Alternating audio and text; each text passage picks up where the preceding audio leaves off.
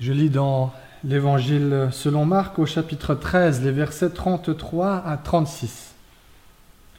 Faites bien attention, restez en éveil et priez, car vous ignorez quand ce temps viendra. Cela se passera comme pour un homme qui part en voyage.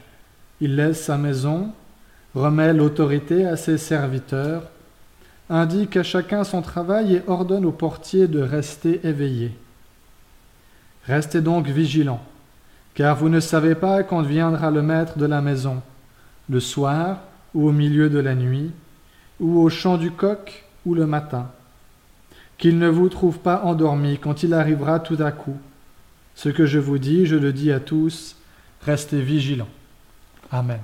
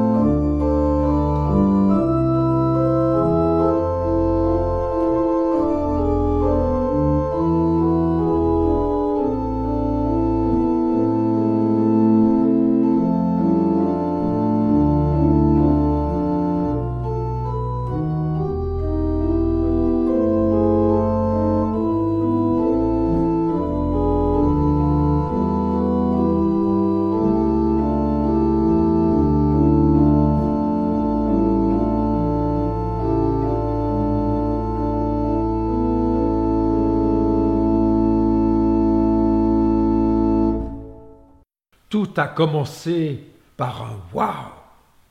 Un disciple a fait remarquer à Jésus la merveille architecturale du temple.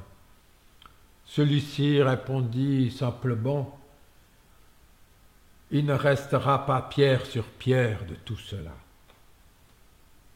Ça ne rassurait guère les disciples, et quelques-uns lui posèrent la question Quand cela arrivera-t-il?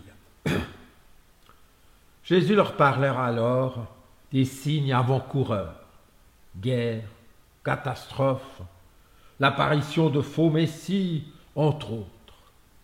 Et il conclut son discours par les paroles que nous venons d'entendre. Faites bien attention, restez en éveil et priez, car vous ignorez quand ce temps viendra.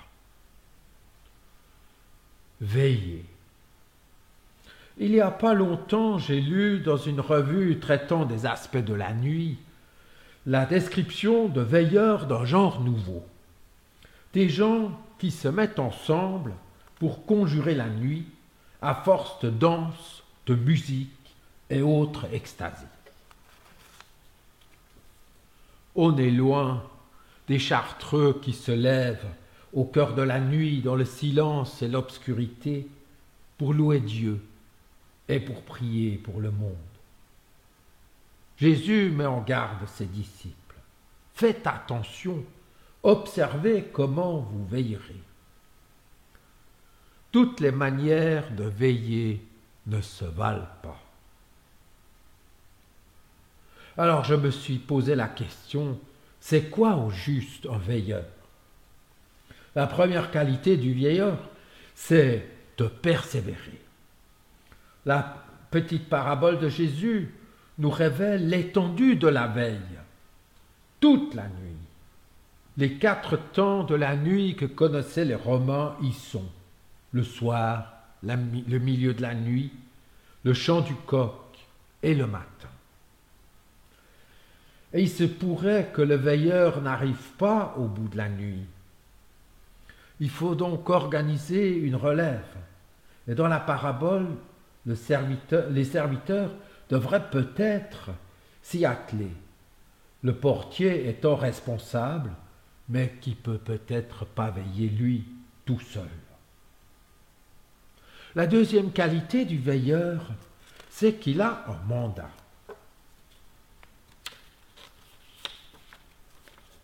Lorsque Jésus dit Veillez et priez, car vous ignorez quand ce temps, arrivera.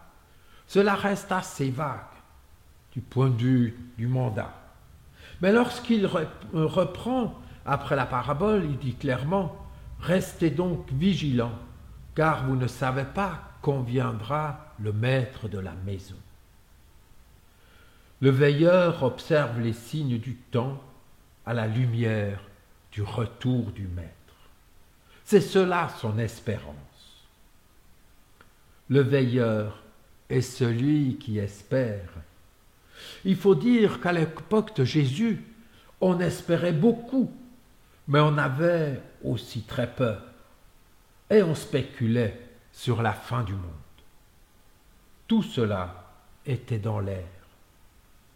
Le veilleur espère, mais cette espérance peut tomber malade. On espère parfois la fin. On espère être soulagé de ce que provoque la spirale infernale c'est une espérance négative, une désespérance sans perspective, si ce n'est pas tout simplement la fin. De ce point de vue, Jésus ne nous rassure pas, car les signes qu'il décrit à ses disciples allaient de malheur croissant, allaient en malheur croissant. Mais le veilleur espère autre chose que simplement la fin du malheur, dont le pic de la courbe de croissance serait le signe de la fin annoncée. Le veilleur espère celui qui va arriver. Il vit pour lui, avec lui, et c'est là sa prière, le lien avec celui qui va venir. Et chose importante, que la parabole dit, le maître remet l'autorité à ses serviteurs. Tout va donc se dérouler comme si le maître était présent. Lorsque Jésus parle à ses disciples, il leur dit, euh, avant de partir, euh, Jésus parle à ses disciples, il leur dit, vous ferez cela en mon nom. Et c'est précisément cette autorité qui leur lègue. Cela est capital pour nous. Et puis le veilleur interprète les signes. Il a aussi une sorte de fonction prophétique, peut-être de lanceur d'alerte. Mais le veilleur a finalement une autre tâche, celle du portier. Il doit protéger les serviteurs dans leurs tâches attribuées d'éventuelles intrusions ou de nuisances venant de l'extérieur. Je me suis dit, cette image du veilleur doit nous parler de l'Église et doit parler à l'Église, cette maison que Jésus évoque dans la parabole. Mais elle s'adresse aussi à chacun, chacune de nous particulièrement. Ce que je dis, je le dis à tous.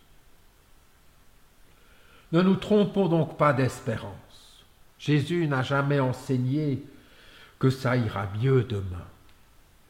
Mais il a donné autorité à l'Église, en faisant confiance qu'elle va bien gérer ses affaires, et en insistant de veiller et de prier. Alors la question se pose pour moi, qu'est-ce que j'attends? Qui est-ce que j'attends?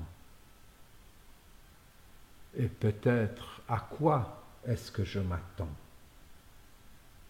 Pour le temps de l'avant qui s'ouvre devant nous, nous aurons de quoi réfléchir et prier pour traverser ce temps qui nous guide vers la venue du Christ. Amen.